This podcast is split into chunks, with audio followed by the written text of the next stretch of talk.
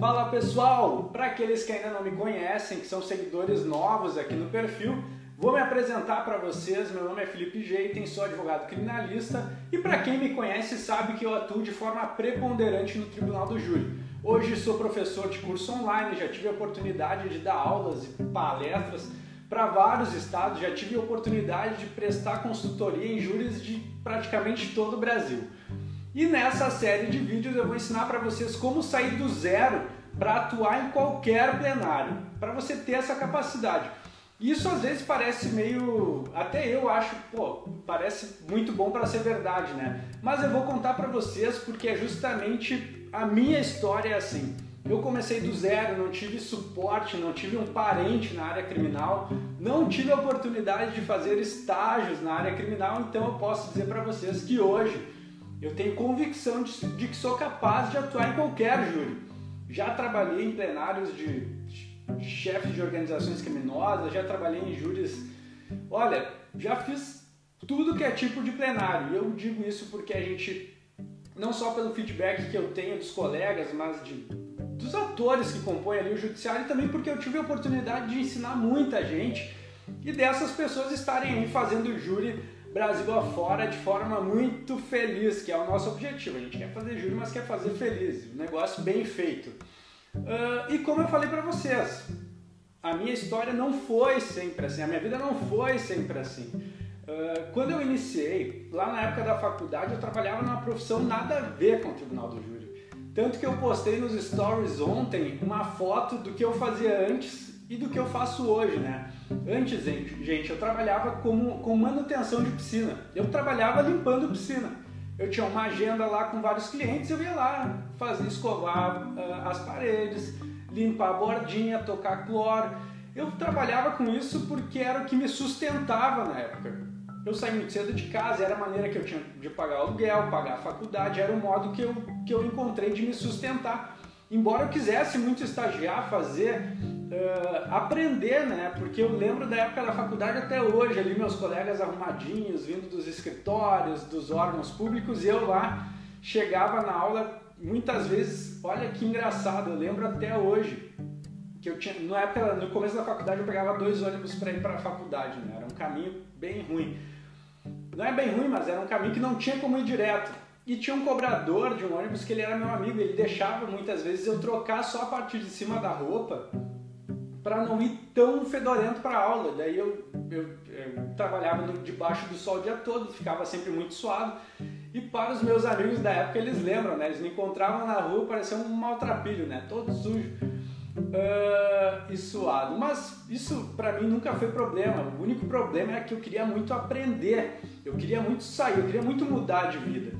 E quando eu entrei no direito, quando eu percebi que eu queria atuar na área criminal e quando eu encontrei o júri, eu vi uma oportunidade de mudar de vida. E eu enxerguei no plenário uma maneira de me destacar, porque assim, ó, a gente, a gente conhece, vê muitos advogados criminalistas, mas a visão de quem é criminalista e atua no júri é muito, é muito diferente. Eu enxerguei no júri uma espécie de vitrine e realmente ali você tem magistrado, você tem promotor, tem membros da sociedade, tem colegas advogados, muita gente é impactada com o seu trabalho. No júri não tem como você se esconder atrás de uma mesa de escritório. No júri você dá a cara a tapa e todo mundo vê seu trabalho. Todo mundo ali pode atestar se você faz o negócio bem ou não. Em razão disso, no começo da minha carreira eu tive a oportunidade de fazer como dativo muitos plenários. Fazia, olha, eu não lembro, a gente chegou a fazer 3, 4 júris por mês, assim, e, e olha, fazia, fazia, era que nem eu dizia para um colega, era que nem aceitar jogar uma partida de futebol, eu não queria nem saber qual era o caso, eu só dizia assim. E até hoje, na verdade, quando eu vou assumir um plenário, eu sempre, até, hoje eu estava conversando com a minha sócia, cara, eu gosto do júri aquele que tem o promotor sabe aquele que tem vontade de xingar, que é desleal, eu gosto desse caso complexo, eu gosto desse caso ferrado, por quê? Porque quando eu vou pegar um jurizinho mais tranquilo, a gente passa o carro, né? Esses casos, esses casos mais difíceis é que fazem a gente uh, melhorar, evoluir. Então, a partir do momento em que eu vi no júri uma possibilidade de me destacar profissionalmente, eu investi com tudo ali. Só que eu senti uma necessidade muito grande, por quê? Porque eu tinha uma carência de conhecimento prático horrível. Eu, Eu não tinha conhecimento prático, na verdade. Quando eu aceitei fazer, até tive colegas que atuaram comigo, a gente foi ali, a gente estudou, a gente se comprometeu, a gente foi convicto de fazer um trabalho ótimo, mas quando, por exemplo, a juíza nos chamou para fazer o sorteio dos jurados, ela chamou e eu não sabia exatamente, eu não sabia o que, que ela queria, porque eu não tinha conhecimento prático. E daí o que, que eu vi? Nos cursos daquela época, o que, que acontece? Você vai fazer, os caras falam de teoria durante meses, você não consegue pegar nada para levar imediatamente para o trabalho, para o trabalho no plenário. Daí o que, que eu fazia? Eu catava vídeos na internet, só que é muito é, é, muito complicado isso, né? Porque você vai tentando melhorar o seu trabalho e vai tentando pincelar elementos e trazer para o seu júri. E os métodos tradicionais me indignavam, porque eu ia em palestra, eu ia em seminário e assim, a gente não aprendia nada de útil para usar. Por exemplo, eu tinha júri na outra semana, não aprendia nada de útil para usar no bendito júri. E existem muitas questões que, que se repetem nos plenários, embora cada caso seja um caso Existe uma forma de trabalhar que, se você começa a aperfeiçoar aquilo, você começa a melhorar os seus resultados. Então, o que, que eu comecei a fazer? Depois de fazer júri, fazer bastante júri, eu comecei a anotar, cara, eu comecei a anotar e, e, e colocar, comecei a organizar esses padrões que se repetiam. E são coisas, às vezes, até simples. Por exemplo, você vai fazer um júri, você vai. Uma das coisas que me impactaram, eu digo muito isso aqui no júri, foi, por exemplo, aquele discurso de ódio, discurso de medo que o promotor faz. Eu fui crente que o promotor ia usar as provas, vim com a tese que ele já vinha na acusação e eu ia com a da defesa e a gente ia fazer um embate em cima daquilo, mas não. Tem muitos promotores que esquecem a prova do processo, principalmente quando ela é ruim, ou ela é péssima, ou ela não existe, e ficam batendo só, por exemplo, em discursos que falam sobre a impunidade, sobre a alta criminalidade, sobre o medo, e começa a carregar os jurados de medo, a, trazer aquele clima pesado para o júri. E na época, muitas vezes eu não sabia como lidar com aquilo. Então, de trabalhar, de, de, de apanhar muito, como no meu caso não tinha experiência, a gente, eu comecei a tra trabalhar elementos para lidar com isso elementos no sentido assim de hoje de, de trazer, por exemplo, nesses casos o jurado sempre de volta para o processo de, de ter a percepção de que nós, como advogados, temos que trazer o, o jurado sempre de volta para o processo. Que esses problemas todos que os promotores trazem não vai ser resolvido naquele júri. Enfim, tem várias maneiras de trabalhar isso, mas são, é um exemplo de coisas que a gente não via e não vê muitas vezes em, em cursos de, de prática no júri. E olha que eu sou um pesquisador, porque eu estou sempre buscando aprender mais e mais a respeito desse tema, já que é, o, que é algo pelo qual eu me entrego muito no meu dia a dia. Uh, outro exemplo, por exemplo, foi um, uma enquete que eu fiz esses dias. O que, que vocês fariam caso o juiz não quisesse consignar em ata alguma questão que você levantasse no júri? E daí muitos me responderam, olha, a gente tem que gravar, chamar representante da OAB, tem que abandonar o plenário, só que assim, ó, essa questão da gravação é certa, ok? Até isso eu, eu trabalho muito e eu vou trazer para vocês até alguns elementos de fundamentação nesse sentido, porque a gente pode, a gente deve gravar, sempre. Uh, mas assim, abandonar o plenário. Nosso, nossos tribunais, eles não. Eles têm um posicionamento ruim pra caramba para nós advogados. Então, assim, a chance de você abandonar e ter que pagar uma multa muito alta é muito grande. É raro o caso em que os, magis... em que os tribunais entendem que tudo bem, abandonou, a gente essa multa que o juiz aplicou não vai ser aplicada, o motivo era ok. Não é tão simples assim pegar e abandonar o plenário. E outra, chamar o representante da OAB e se você continuar o julgamento, e o que, que aquilo vai causar perante os jurados? Você vai fazer uma pausa ali, vai esperar? Isso aí pode desestruturar a sua defesa, tirar a sua linha de raciocínio, o que, que a gente podia fazer de forma imediata?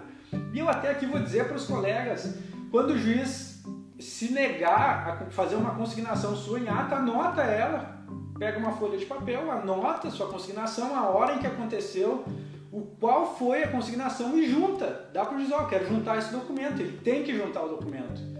E caso o juiz se negar a juntar, você vai lá e protocola. É um papel com, né, com, uma, com palavras escritas, você vai lá e protocola. Vou fazer a juntada desse, desse papel. E isso é uma possibilidade do quê? De você não interromper o julgamento, de você ter aquele elemento para trabalhar depois, porque além da consignação, você gravou aquilo lá e você vai poder trabalhar aqui no tribunal sem ter interrompido o júri sem ter criado aquele clima com os jurados. Por quê? Porque, está, eh, porque cientificamente é comprovado que os jurados enxergam no juiz a maior autoridade e, a, e, a, e, o ator do cenário mais confiável ali naquele momento. Então você ficar trocando farpa com o juiz ali, muitas vezes não é interessante. Por exemplo, essa questão é uma que você pode resolver dessa maneira. Você não vai se prejudicar imediatamente, não vai abandonar o plenário e correr o risco de, de tomar uma multa para ter que, sei lá, sumir do, do país para não ter que pagar. Enfim, eu trouxe exemplos de coisas que a gente não vê.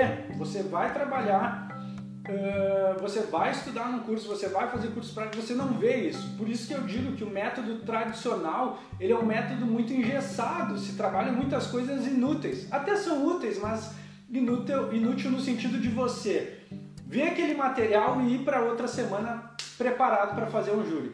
Então isso é algo que me, que me, que me chamava muito atenção, me incomodava muito, mas e, e daí que eu trabalhei nesse método justamente para para que você seja capaz de assistir, de ter, de, de ter uma transformação sem depender de meses de curso, sem depender de Olha, algo que eu me daria de presente quando eu me formei, eu diria, olha, pega aqui se gruda nisso. Você depois de fazer isso vai estar preparado para fazer qualquer plenário. Enfim, uh, gente, eu não quero fazer vídeos muito longos. Esse vídeo já está ficando longo. No próximo vídeo eu vou gravar amanhã já, prometo. Prometo que eu vou fazer essa série um dia após o outro. E amanhã eu vou explicar mais desses elementos que me incomodam, vou trabalhar estudo de caso e eu quero saber de vocês, o que, que vocês acharam, como é que foi o começo de vocês, eu quero saber o que que, que, que vocês, o que, que mais impacta vocês, porque eu recebi muitas mensagens aqui essa semana e eu quero saber de vocês, o que, que vocês acharam disso que eu falei, o que que, se a história de vocês realmente tem semelhança com a minha, eu quero que vocês escrevam porque eu sempre leio todos os comentários e eu quero saber isso de vocês. Isso é muito importante para mim, até para ter uma troca, né, gente? Então, uh, deixa o comentário de vocês aqui. Vou continuar. Amanhã vou gravar outro vídeo com um conteúdo justamente nesse sentido, de questões práticas. Poxa, eu não sei nada. Quanto tempo eu preciso passar dentro de um curso para saber alguma coisa, para estar preparado para um plenário? Não precisa mais, não precisa ficar com esse troço de com esse pensamento engessado disso que vem ano após ano sendo passado para nós, gente. Existe uma maneira de ter uma transformação sem esperar tanto. Existe, é possível. Eu digo que é possível porque aconteceu comigo, aconteceu com vários alunos meus, então eu posso afirmar, a gente tem isso atestado e comprovado, tá bom? Um beijo para vocês e até amanhã no nosso próximo vídeo.